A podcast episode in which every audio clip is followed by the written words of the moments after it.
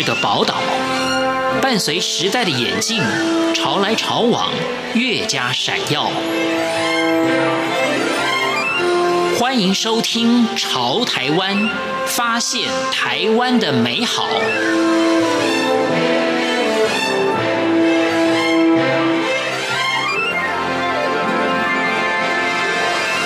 听众朋友，大家好。欢迎大家收听今天的《潮台湾》，我是闲情。茶是东方人非常熟悉的饮品，但是相较于咖啡、品酒，一般人对于茶的认识却极为薄弱。蓝大成是一名备茶师，也是私茶师，更是台中茶米店的创办人。他以品酒的方式建立茶的风味系统。带领许多民众打开味蕾以及感官，浸淫在茶香的世界。今天朝台湾节目，蓝大成将带领我们重新认识茶。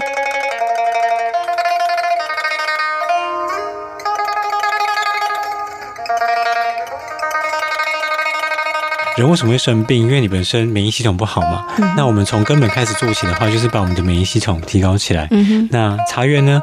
如果你的土地照顾得很好，茶树的健康状况很好，嗯、它的抗病虫害能力就会很好。是，它就不用大量的用药。茶米店的创办人蓝大成，虽然从小跟着深耕茶叶的父亲巡茶备茶，但是学校毕业后，他并没有立即投入茶的相关产业。反而是进入了红酒的世界，那段品酒文化的训练以及评鉴制度，对于蓝大成日后走入茶领域有相当大的影响及帮助。当时是看到像是全世界在做红酒的标示，然后每个国家他们都有很明确的分级，然后当然是在分级的制度上非常完整之外，在品味的角度上，它还有一个比较公信力的单位，叫做 WSET，它是英国的葡萄酒。呃，烈与烈酒基金会这样，然后他把整个从 Level One 到 Level Five 分得非常清楚，嗯、就是所谓的四九式的系统。嗯、对，那当时就觉得说，哎，茶它其实它可以不只是在传统的茶道茶艺的而已，嗯、它在风味上其实它完全不输葡萄酒跟精品咖啡，是甚至 Sake 它都是同同样都是非常极致的饮品的。嗯、哼哼对，那我们为什么茶？不能用这样的方式来表现呢？我觉得可以啊。那只不过我们该怎么做这样？然后当时因为在进口上的关系，所以把这个部分的基础打得很好。这样，像每个国家，像法国的每个制度都认识清楚之后，就觉得哎，茶它应该也可以用这样的方式来发展。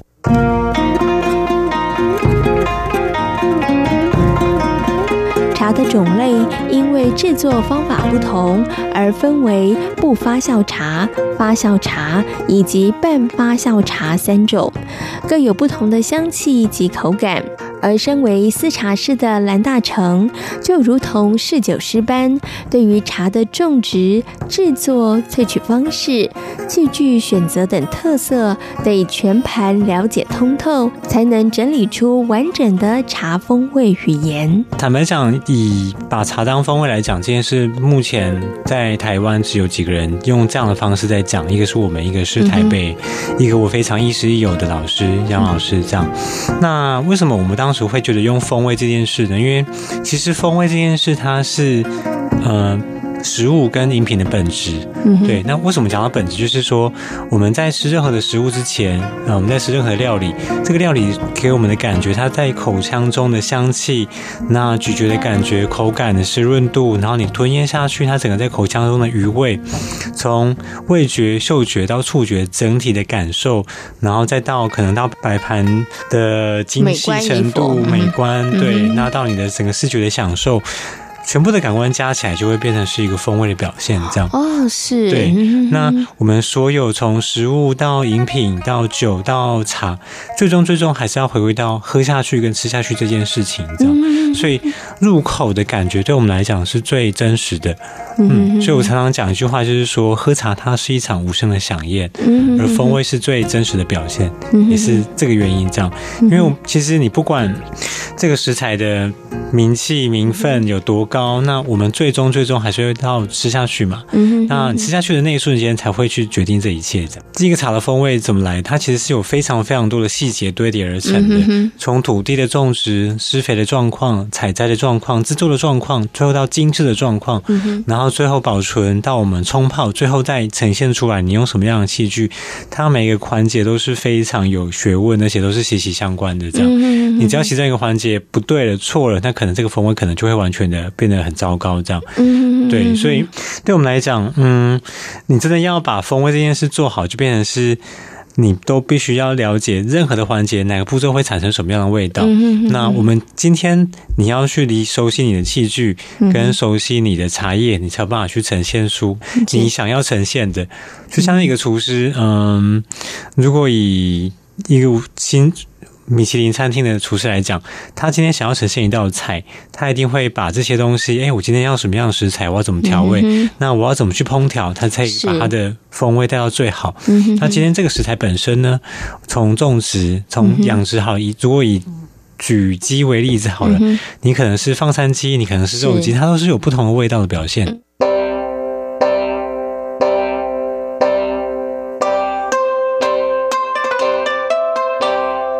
如何让一般民众更加了解茶的风味？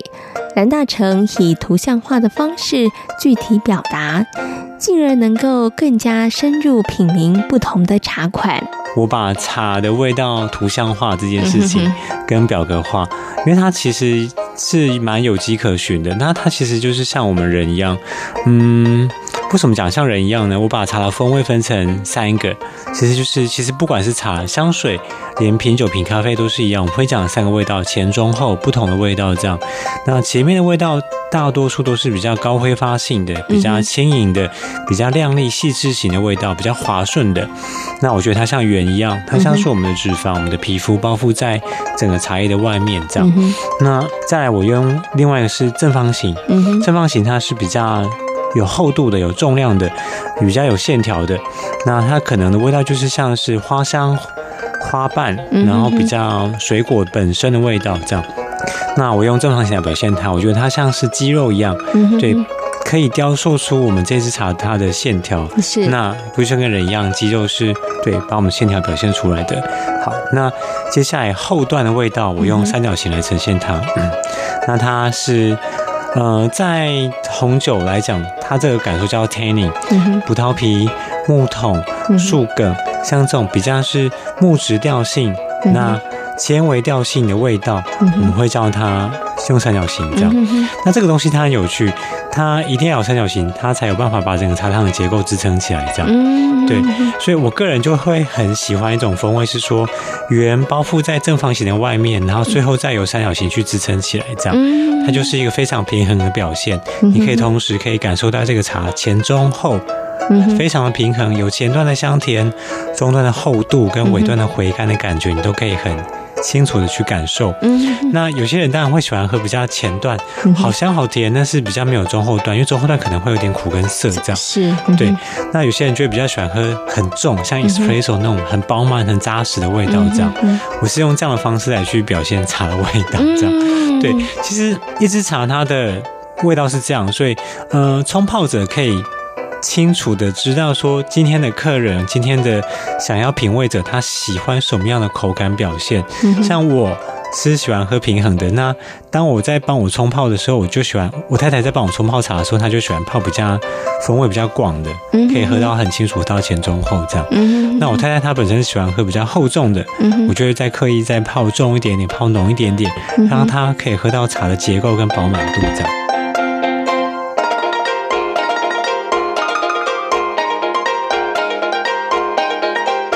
茶叶种植、保存、冲泡以及使用的器具，都是影响茶风味的因素。尝试各种不同的冲泡方式，实际操作适当萃取、过度萃取、萃取不足、热泡、冷萃等，进而能够更了解茶的姿态。通常我们在看茶叶的外观，就会去决定说这个茶叶大概要用什么样的方式来冲泡。嗯，对，跟它的个性一样。例如说，嗯、呃，这个茶叶它可能是条索状的。简单讲，条索状跟还有另外一个。嗯另外一个状状况是球状的，这样是。那如果这两种茶叶不同的外观的话，像条索状，它接触水的面积就会比较大。嗯哼哼。那球状它因为要张开，所以它需要时间。嗯哼哼。所以这两者它们在冲泡的方式却不太一样。嗯哼。那甚至比较细碎嫩芽的茶叶，它可能就要比较轻轻的去冲泡。我们今天在煮菜好了，嗯。你煎一个肉排，今天一个绞肉，嗯哼。他们所需要的火候跟翻煮的时间一定会完全不一样。是。对啊，一样嘛。那茶叶它也是一样。接触水面积越大茶叶，它就需要用比较轻柔的方式来去对待。这样泡茶者，你对你的风味，应该说你对品味这件事有到一定的程度的时候，你就可以去判断哦，今天我泡这个味道，这个浓度适不适合？那我是不是要再更浓？是不是要再更淡？或者是我希望它的香气再多一点，滋味再重一点？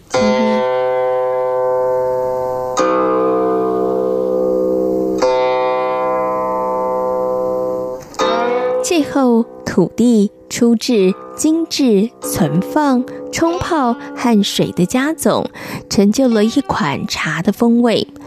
兰大成认为，每个环节都不能够有所疏漏，尤其土地更是重要的根本。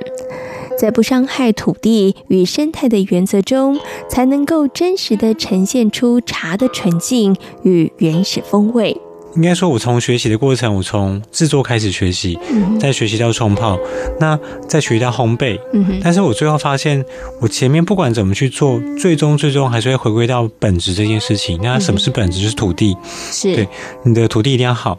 那什么是好土地呢？它本身要是非常有永续的、有益菌的，那茶树生长起来就会健康。就像我们人一样，我们住在好的环境里面，你基本上人就会健康。对，那茶树一样，茶树它住在一个好的环境。的时候，它本身就会健康，那你做出来的茶就会是好的。是土地是最重要的，那当然再来是后天的施肥管理。这样，你用什么样的方式？用肥料还是用农药去种植它？嗯，我们会比较喜欢的茶的种植方式是用永续的方式的，是用土地永续健康的方式去出发的。就是其实茶它。跟人其实很像，就是人为什么会生病？因为你本身免疫系统不好嘛。那我们从根本开始做起的话，就是把我们的免疫系统提高起来。那茶园呢？如果你的土地照顾得很好，茶树的健康状况很好，它的抗病虫害能力就会很好。是，它就不用大量的用药。嗯，对。所以其实如果你把土地照顾好，它其实也可以解决很多问题，但是相对的产量也会减少。是，对。那再来到。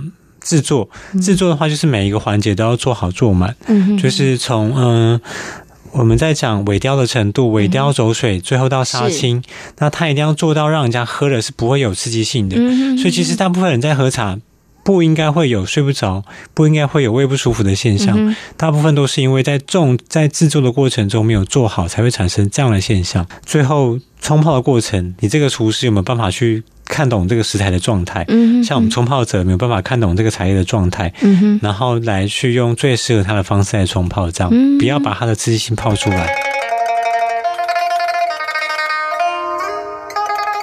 不止茶有风味，任何的食物，甚至连水都有。如何提升自己对于风味的敏感度？生活中的累积，才能够逐步建立个人的风味资料库，感受香气及美味。最开始的话，大家可以先从一般我们会接触到的食物、水果，然后还有瓶装水，其实它都蛮多东西可以去比较的。嗯，因为风风味这件事情，它是用累积而成的，每个人他的风味资料库都完全的不一样。是对。那我把它分成简单分成几个，嗯，每个人他其实，在生长环境中，他都会有一个最根本的，你在成长的过程怎么去累积这些风味记忆，这样。所以大家可能在。尤其是在成长过程中累积的风味记忆会最鲜明，而且是带感情的。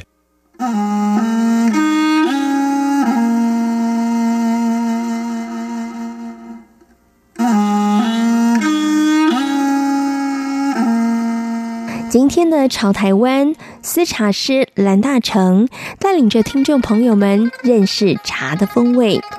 我是闲情，感谢大家今天的收听，我们下回空中再会。